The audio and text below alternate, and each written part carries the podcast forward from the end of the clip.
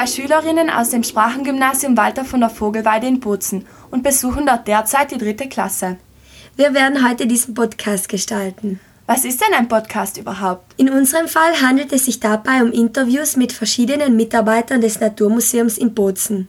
In dieser Folge werden wir mit Massimo Morburgo über Quallen und weitere Tiere in den Monticler Seen sprechen. Viel Spaß beim Zuhören!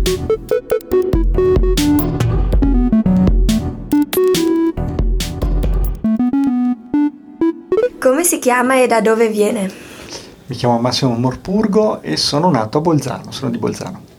E che lavoro fa?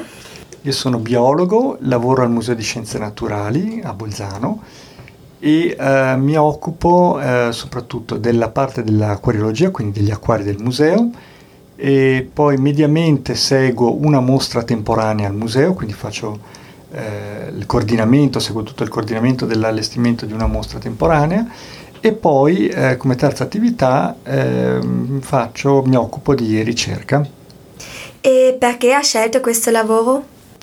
Ma è sempre stata la mia passione, quella della biologia fin da bambino e ehm, ho sempre avuto un grande interesse per tutti gli organismi acquatici, per tutto ciò che vive in acqua, che sia acqua dolce o mare, eh, sono sempre stato attratto da questi organismi, soprattutto gli animali e mh, mm, fin da ragazzino, fino all'età di, di 11 anni, eh, mi sono appassionato di acquari, quindi a 11 anni ho allestito il mio primo vero acquario. Eh, ancora prima, 6 anni, eh, con mia sorella avevamo un pesce rosso, quindi siamo partiti dalla classica vaschetta col pesce rosso.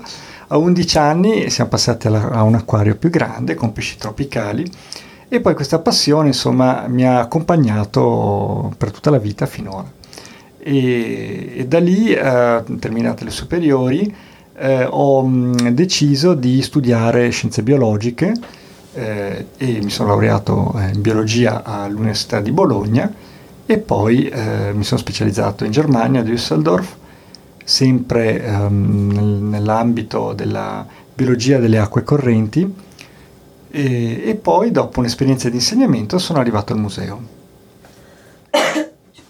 E quindi da quanto lavora già nel museo? Al museo lavoro dal 1997, quindi sono adesso eh, 21 anni e mezzo.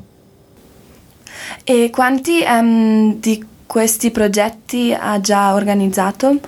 Di progetto di ricerca completo, ben strutturato, eh, questo è il primo che seguo al museo. In passato mi ero occupato più eh, di parti di altri progetti per esempio ho collaborato a un progetto molto ampio sui gamberi d'acqua dolce in provincia di Bolzano eh, che poi eh, ha portato eh, oltre al lavoro scientifico anche un riscontro in termini di mostre, cioè, ho curato la mostra temporanea che abbiamo ospitato al museo sui gamberi d'acqua dolce nel 2005 e poi alla pubblicazione di un libro sui gamberi d'acqua dolce, questo mi sembra nel 2007-2008. Ora um, giungiamo al suo progetto recente. Di che progetto si tratta? Allora, questo è un progetto che um, riguarda lo studio di idrozoi, che sono degli animali um, piuttosto semplici che, che, comprendono tra le altre la medusa d'acqua dolce e le idre. E inoltre, sempre in questo progetto, mi occupo dello studio uh, di uh, alcuni molluschi bivalvi eh, di due famiglie. Eh, la famiglia degli unionidi che eh, comprende specie nostrane piuttosto grandi, sono animali che arrivano anche a 15-20 cm di lunghezza, e un'altra famiglia che sono i drissenidi che invece ehm, comprendono eh, una specie, che è Dessina polimorfa, che è una specie eh, aliena, cioè che è stata introdotta nelle nostre acque, non aliena che viene dallo spazio, ma che non, fa parte della nostra, non faceva parte della nostra fauna ed è che è arrivata eh, nella provincia di Bolzano probabilmente alla fine degli anni 90 eh, nella, nel lago grande di Monticolo, eh, ora si trova anche nel lago piccolo di Monticolo. Ecco, quindi il mio progetto riguarda idrozoi, quindi meduse e idre e questi molluschi bivalvi nei laghi di Monticolo e, la, e nel lago di Caldaro. Quindi ho scelto questi organismi Eh, perché um, da diversi anni uh, faccio immersioni subacquee, quindi con l'attrezzatura subacquea nei nostri laghi e uh, grazie a um, del, degli amici, dei, un amico in particolar modo che uh, si, spesso si immerge con me, eh, che mi segnalò nel 2015 la presenza di meduse nel lago di Grande di Monticolo, ho iniziato a seguire questa specie, a immergermi sempre più frequentemente eh, nella, nei laghi di Monticolo proprio per cercare questa medusa, raccogliere più dati possibili e da lì ho poi ho fatto tutta una serie di osservazioni anche su altre specie come appunto questi molluschi bivalvi di, di cui parlavo prima. Esattamente, questi animali come riescono a giungere um, nei nostri laghi, dato che sono anche animali alieni, come ha detto prima? Ehm, allora, è difficile trovare una, ehm, individuare con certezza la via di arrivo. Si possono formulare delle ipotesi. E per quel che riguarda la medusa, ehm, bisogna considerare qual è il ciclo ehm, biologico, il ciclo riproduttivo di questa specie. La medusa è solo una fase dell'esistenza, diciamo, di questo animale Ehm, difatti nel ciclo biologico di questa specie abbiamo due fasi, la fase della medusa e la fase del polipo. Il polipo è eh, la forma duratura della specie, eh, è molto piccolo, mentre la medusa raggiunge un diametro di circa 20 mm, cioè 2 cm, il polipo è molto più piccolo, arriva a circa un millimetro di lunghezza, di altezza, e, um, il polipo eh, vive sul fondo su vari substrati, che mm, quindi possono essere delle pietre, dei tronchi, delle piante acquatiche, oppure dei molluschi bivalvi, e eh, si riproduce eh, generando nuovi polipi e in determinate condizioni in estate può produrre delle meduse che all'inizio sono molto piccole, sono grandi circa un millimetro appena nate, quindi vengono prodotte per gemmazione, si dice, cioè si staccano gradualmente dal polipo, diventa eh, appunto circa un millimetro di diametro, eh, conducono poi vita libera nelle acque del lago, gradualmente crescono fino ad arrivare a circa eh, 2 cm. E le meduse sono la forma eh, del ciclo biologico che permette poi la riproduzione sessuata, cioè ci, vogliono, ci sono meduse maschi e meduse femmine, eh, che poi eh, producono i loro gameti in acqua. Eh, quando i gameti si incontrano formano degli nuovi embrioni che a loro volta generano delle larve che dapprima stanno in acqua e successivamente tornano sul fondo, si insediano sul fondo, compiono una metamorfosi e si trasformano in polipi e il ciclo ricomincia.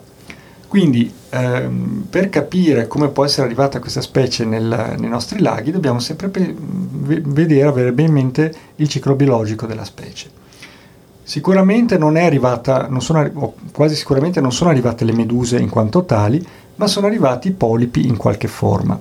Perché dico in qualche forma? Perché i polipi, che vi dicevo sono piccolissimi, hanno un'altezza di al massimo un millimetro, eh, nel periodo di, siccità o in periodi di grande freddo sono in grado di incistarsi e di eh, rimanere eh, sul fondo non attivi. Possono addirittura resistere all'essiccamento, quindi anche se il fango si secca, loro sopravvivono. Quindi basta una piccolissima quantità di fango, anche secco, eh, pot- che si viene spostato da un lago a un altro, può portare all'introduzione della specie. Eh, quindi eh, le vie più probabili di introduzione sono ehm, quelle legate ad, ad, attività umane.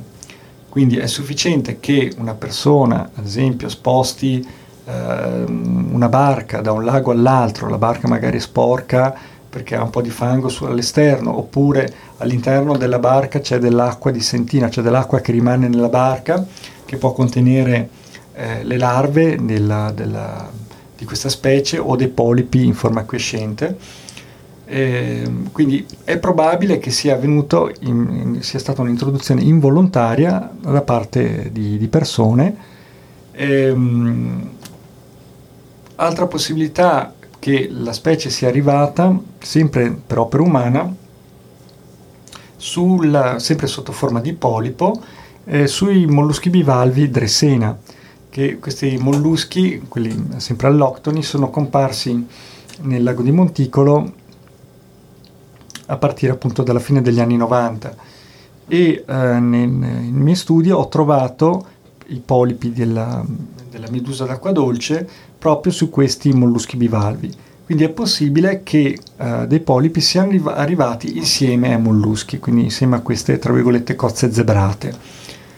E, ehm, e, in questo caso eh, non si può neanche escludere l'introduzione volontaria del, di queste cozze volontarie da parte di, di queste cozze eh, zebrate da parte eh, di qualcuno perché purtroppo ehm, eh, succede che eh, persone in buona fede magari spostano animali da un, da un eh, lago a un altro oppure mh, svuotano l'acquario e decidono di liberare gli animali nei laghi e questo è sicuramente successo, ad esempio, per la tartaruga palustre dalle cosiddette orecchie rosse, che adesso um, si trova sia nel lago Grande di Monticolo che nel piccolo che a Caldaro.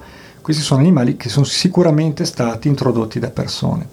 E infine un'altra via di trasmissione, di mh, propagazione, colonizzazione, diciamo, della medusa d'acqua dolce potrebbe essere, secondo alcuni studiosi, anche eh, ad opera degli uccelli acquatici. Eh, gli uccelli acquatici chiaramente frequentano i laghi, cioè vivono nei laghi, e con le zampe eh, spesso e volentieri ehm, toccano il fango, sono nel fango e eh, come dicevo i polipi in forma crescente della medusa acqua dolce possono resistere nel fango e quindi secondo alcuni studiosi gli uccelli acquatici spostandosi da un lago all'altro potrebbero portare queste forme resistenti eh, trasportarle da un lago all'altro. Però che io sappia questo non è mai stato provato. In qualche modo l'arrivo um, di questi animali ha cambiato la convivenza degli altri animali nel, nei laghi? Allora, per quel che riguarda la medusa d'acqua dolce è ancora presto per dirlo. Per quel che riguarda invece la cozza zebrata, ossia Dressena polimorfa, eh, si nota un impatto, un impatto negativo eh, a danni dei molluschi bivalvi autoctoni, cioè le specie di, ehm, della famiglia degli unionidi del genere Anodonta e Unio che vivono nei nostri laghi. Nel lago eh, grande di Mar- Monticolo, ma anche nel piccolo, eh, dove sono presenti ehm, ambedue questi gruppi di molluschi, quindi la dressena, la cozza zebrata e questi grandi unionidi, si può notare che molto spesso le grandi anodonte sono ricoperte dalle più piccole cozze zebrate che crescono sopra la conchiglia, si attaccano alla conchiglia delle specie nostrane, dell'anodonta, e um, appesantiscono notevolmente la conchiglia delle specie nostrane, riducendone molto il movimento e quindi eh, mettono in difficoltà le specie nostrane che quindi si trovano loro malgrado colonizzate da, specie, da questa specie alloctona, la cozza zebra, zebrata, che quindi cresce sopra le specie nostrane, le appesantisce, riduce la loro capacità di filtrare l'acqua e quindi di alimentarsi. E eh, l'impressione, ancora non, non, ho dati per poterlo affermare con certezza, è che la, eh, la, la quantità, il numero di eh, molluschi spe- della genere Anodonta e Unio sia diminuita nei nostri laghi, proprio per la competizione eh, con la specie introdotta, la Dressina polimorfa. Questi animali, um, perché certe volte tante persone hanno paura delle meduse, sono pericolosi um, per le persone? Allora, ehm, le meduse d'acqua dolce della specie Craspedacusta soverbi, così si chiama eh, nome, questo è il nome scientifico della specie, e sono dotate come tutti i cnidari, cioè eh, il grande gruppo che comprende tutte le meduse e coralli, di cellule urticanti. Eh, le cellule urticanti sono molto piccole e hanno la funzione di um, iniettare del veleno nelle eh, potenziali prede delle meduse o dei coralli oppure di utilizzare il veleno per difendersi da possibili predatori. Questo in generale. La medusa d'acqua dolce, che, che vive nel lago di Monticolo, è anch'essa dotata di cellule urticanti. Al microscopio si possono vedere, le abbiamo fotografate. ma eh, sia al tatto che in letteratura scientifica, cioè sia toccando direttamente la, la medusa, non si percepisce eh, una sensazione di essere urticati, quantomeno con le mani, e anche in letteratura scientifica eh, generalmente viene considerata come non pericolosa per le persone. Però si tenga presente che sono sempre presenti queste cellule urticanti con cui la medusa eh, tramortisce e poi uccide dei piccoli organismi del plankton, quindi pensiamo dei piccoli crostacei di 1, 2, 3 mm di lunghezza, quindi ha un veleno, però sembra che non sia questo veleno pericoloso per le persone. C'è un unico eh, lavoro scientifico che è apparso di recente, che però presenta parecchie lacune scientifiche, diciamo, eh, che eh, riporta, in questo articolo viene riportato, un caso avvenuto in Francia di una persona che sarebbe stata urticata da una medusa di, questo, di questa specie, Caspidocusta soverbi.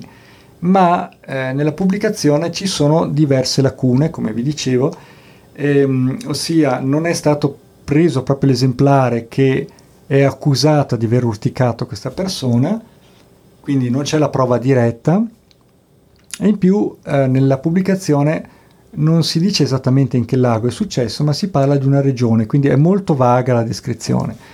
E mh, mm, ho sentito um, un um, collega del Museo di Storia Naturale di Ginevra, professor Peter Schuchert, il quale ritiene che ci possa essere stato un errore in questa pubblicazione di determinazione della specie, che quindi eh, siccome in quella regione della Francia ci sono ehm, dei laghi sia d'acqua dolce che d'acqua salmastra, perché sono vicini al mare, quindi c'è anche acqua salata, che eh, la, la, persona urticata sia stata urticata non dalla Craspida custa soverbi, ma da una specie simile di acqua salmastra. Quindi, giusto per, per correttezza, riporto anche questo caso, ma sembra improbabile. In generale, in tutta la letteratura scientifica su questa specie, eh, viene riportato che eh, la specie è innocua per l'uomo, cioè non è pericolosa. Ripeto, ha presente cellule urticanti, ma sembra che non siano eh, pericolose per l'uomo. E che aspetto hanno queste meduse? Allora, eh, da adulte raggiungono un diametro di du- 20 mm, quindi 2 cm al massimo, sono semitrasparenti e hanno, si riconoscono facilmente dal fatto che hanno quattro macchie bian- biancastre all'interno dell'ombrello, quindi della parte diciamo ehm, convessa del corpo, che si contrae ritmicamente per far nuotare l'animale, e queste mh, mm, quattro macchie bianche sono le gonadi, e poi ha ehm, al bordo dell'ombrello tutta una serie di tentacoli, alcuni sono piccolissimi, altri sono più grandi, e il numero di tentacoli è molto elevato, poi di, cambia, diciamo, varia a seconda delle dimensioni dell'animale. E può superare anche eh, 400, può avere fino a 400 tentacoli più, o più, insomma, anche più di 400 tentacoli. E, um, le abbiamo viste a partire dal 2015 nel lago Grande di Monticolo e um, finora le ho trovate a partire da metà luglio circa fino a metà settembre. E, ma è probabile che eh, nascano già prima, già a giugno, però siano molto piccoli, quindi sia difficile da vedere, perché se hanno solo un millimetro di diametro è veramente difficile vederle in acqua. E quindi ehm, sono comparse per la prima volta nel 2015 e le abbiamo viste nel 2016, 2017, 2018 Ora vedremo se le troveremo di nuovo nel 2019. E, ehm, perché dico se le vedremo? Sembra una cosa scontata, ma non è poi così scontato, perché di solito questa specie compare in un lago per uno o due anni consecutivi e poi sotto forma di medusa non la si vede più e non si sa bene perché. Quindi non ci sono abbastanza dati per eh, spiegare il motivo. Eh, in tutta Italia dal 1946 ad oggi ci sono soltanto 51 segnalazioni della specie, quindi è una specie sotto forma di medusa, ripeto, ehm, abbastanza criptica, cioè difficile da, da vedere, da avvistare. Negli ultimi anni le segnalazioni sono aumentate grazie proprio ai subacquei, subacquei ricreativi che si immergono nei laghi e quindi le probabilità o le occasioni insomma, per avvistare la specie sono aumentate. Si possono vedere anche ad occhio libero o vivono più nelle parti in fondo al lago? E si possono vedere anche in superficie.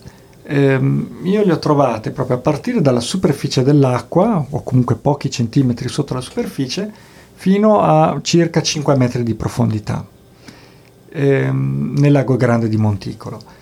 Ehm, probabilmente mh, in piena estate non scendono oltre 5 metri perché il lago in estate subisce una stratificazione termica delle acque. Cosa vuol dire? Che l'acqua si scalda in superficie, Fino a circa 5 metri l'acqua è calda, quindi superficie a superficie magari 26 gradi, 27 gradi in agosto, più in profondità 24-23 gradi, e quest'acqua calda poi galleggia letteralmente sull'acqua fredda più pesante che rimane sotto. Quindi si forma uno strato di acqua calda super, nella parte alta del lago, poi c'è il cosiddetto salto termico quindi è uno spazio in cui nel, nell'arco di un metro di profondità la temperatura crolla, da 24 gradi va giù a 20, 19, 18 e poi sotto, nella, nella parte più profonda del lago, l'acqua rimane molto fredda, quindi sicuramente sotto i 20 gradi. Quindi c'è una notevole differenza di temperatura. E finora io um, ho trovato le meduse in estate solo fino a 5 metri di profondità però si possono avvistare anche dai pontili eh, semplicemente guardando l'acqua. Um, per ritornare al suo progetto, cosa sono gli obiettivi del progetto? Allora, gli obiettivi sono molteplici. Da un lato c'è lo studio di questa specie eh, della medusa d'acqua dolce, Caspida soverbi, seguire l'evoluzione della, della popolazione. Abbiamo fatto anche studi di genetica per capire la possibile provenienza della specie. Quindi l'obiettivo attuale per il prossimo anno, cioè per quest'anno, 2019, è vedere uno se ricompare la specie, non è detto come accennavo prima. Due, ehm, vorrei, vorrei, vedere ehm, di, prelevare, di riuscire a, a, a, raccogliere degli esemplari adulti per determinarne il sesso. Vi accennavo prima che il ciclo biologico prevede ehm, la riproduzione sessuata da parte delle meduse Qui ci sono meduse maschi e meduse femmine. Ma molto spesso in Europa le meduse di questa specie formano delle popolazioni di un solo sesso, quindi o solo maschi o solo femmine. Questo perché? Perché ad arrivare nel lago, come dicevo prima, di solito non è la medusa ma un polipo e magari sono pochi polipi che poi si riproducono mh, per uh, gemmazione, per scissione, quindi da un, uno o pochi esemplari si forma tutta la popolazione del lago.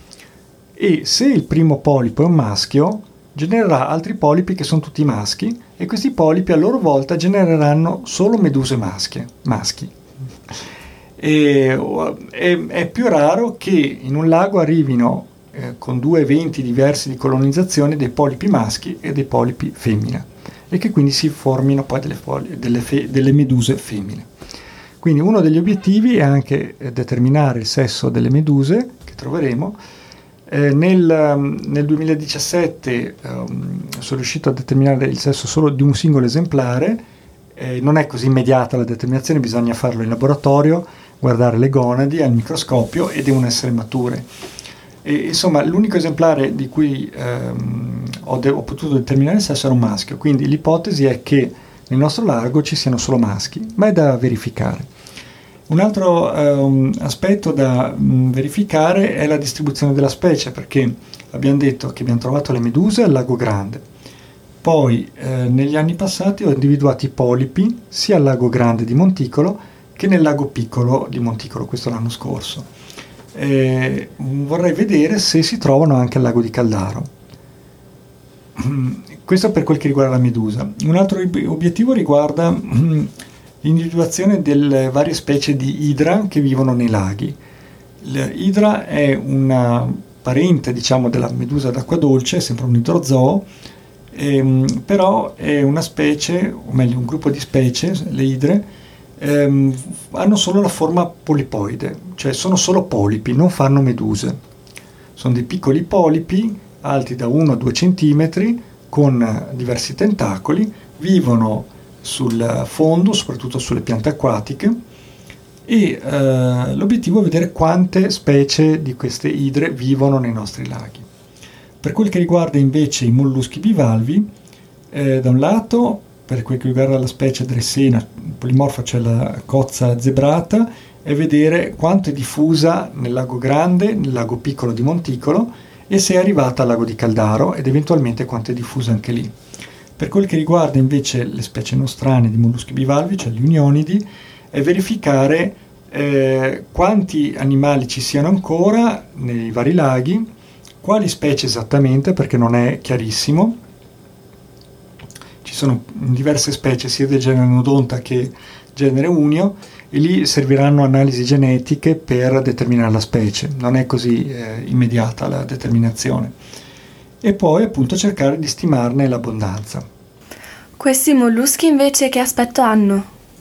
Allora, i molluschi della, gen- della Unionidi sono piuttosto grandi, eh, a seconda delle specie possono comunque raggiungere una lunghezza anche di 15-20 cm, vivono sul fondo, eh, fondo molle tipicamente, quindi su sabbia, fango, e si nutrono filtrando l'acqua. Sono in grado di muoversi, hanno un cosiddetto piede, cioè una, un muscolo carnoso diciamo, che fuoriesce dalla conchiglia con cui si spostano sul substrato, sul fondo, e, mm, mentre gli altri molluschi, le cozze zebrate, sono più piccole, arrivano circa a una dimensione di 3 cm.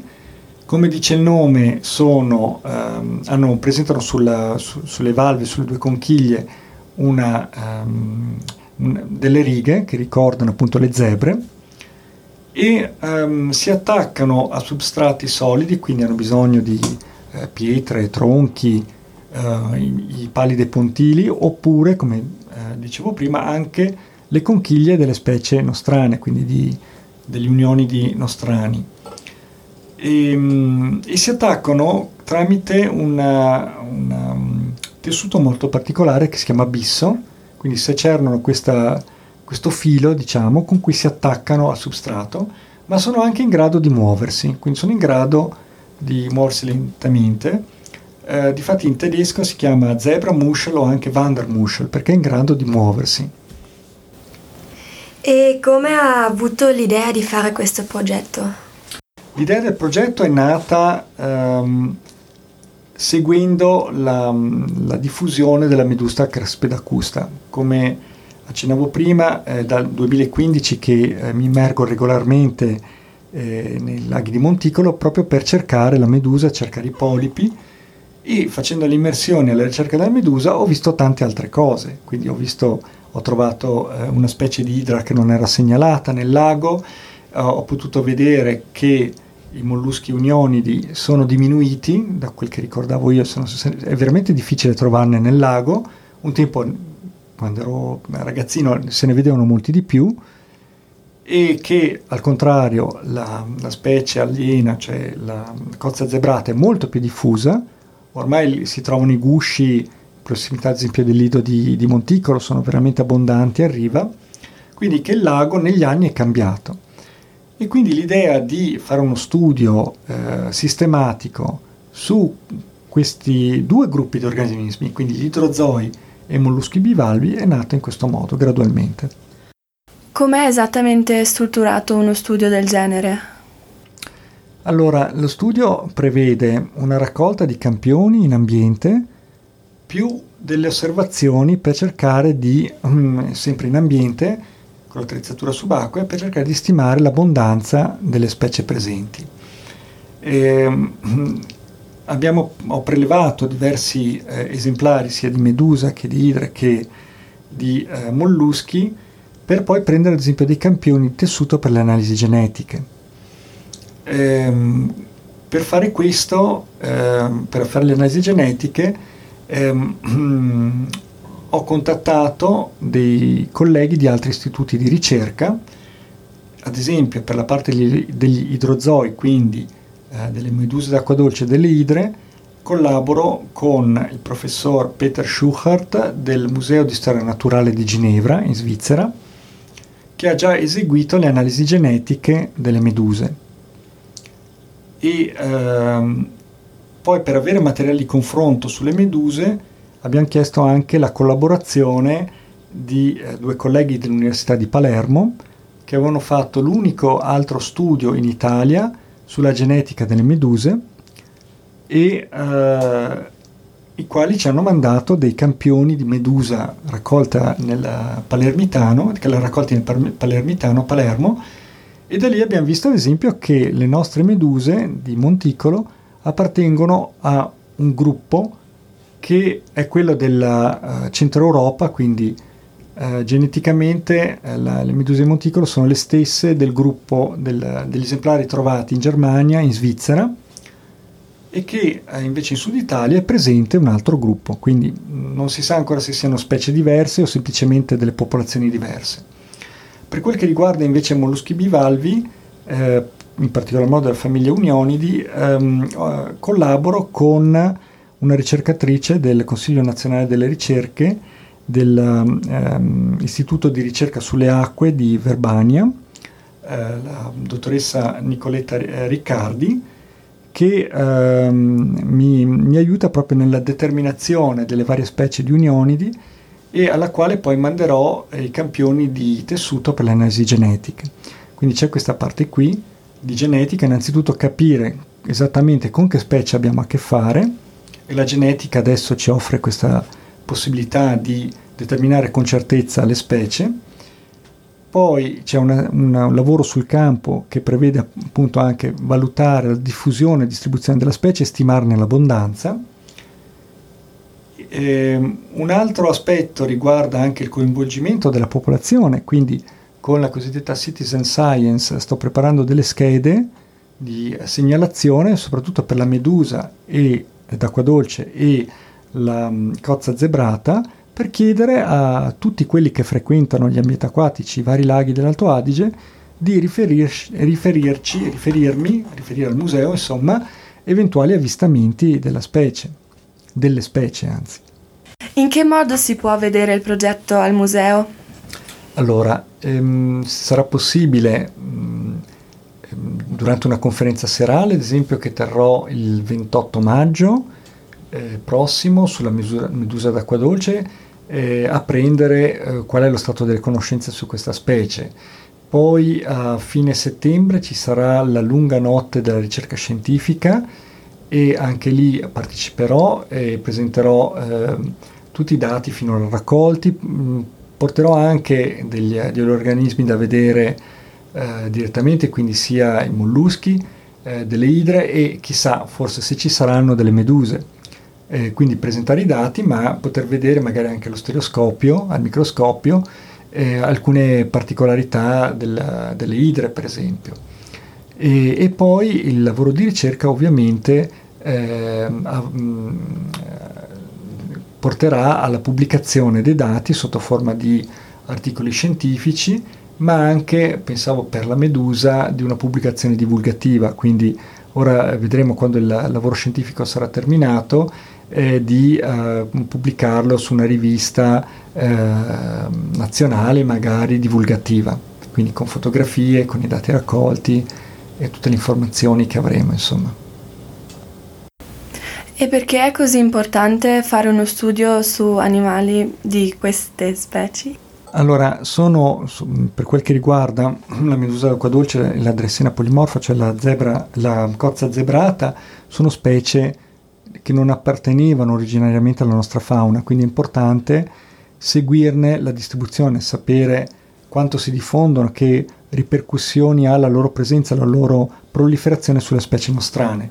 Per quel che riguarda invece i molluschi unionidi, che sono specie nostrane e sono tra l'altro tutte specie protette dalla legge provinciale, è importante sapere esattamente quali specie abbiamo e vedere l'andamento delle popolazioni, sapere quanto si stanno riducendo, che tipo di interventi si possono fare per cercare di tutelarli al meglio. Quindi la prima cosa è avere dei dati su questi animali. Se non si hanno dati, se sono mm, non recenti o dubbi, perché magari le specie non sono determinate eh, con uh, sicurezza, eh, è difficile poi eh, intervenire per tutelare queste specie. Qual era la cosa più interessante che ha scoperto mentre stava indagando? Ma già devo dire ogni anno quando si ritrovano le meduse è un'emozione, perché come dicevo non è così frequente insomma, che si, si ritornino ogni anno, quindi ogni anno quando faccio il primo avvistamento dell'anno della medusa è un'emozione. E dici finalmente eccola! E poi se ne vedono altre. Spero di, aver, di provare la stessa emozione quest'anno nel 2019 e che eh, ricompaia la specie per poter appunto andare avanti a studiarne la biologia e l'ecologia. Grazie mille per l'intervista, molto grazie interessante. A voi, grazie. grazie a voi per l'interesse.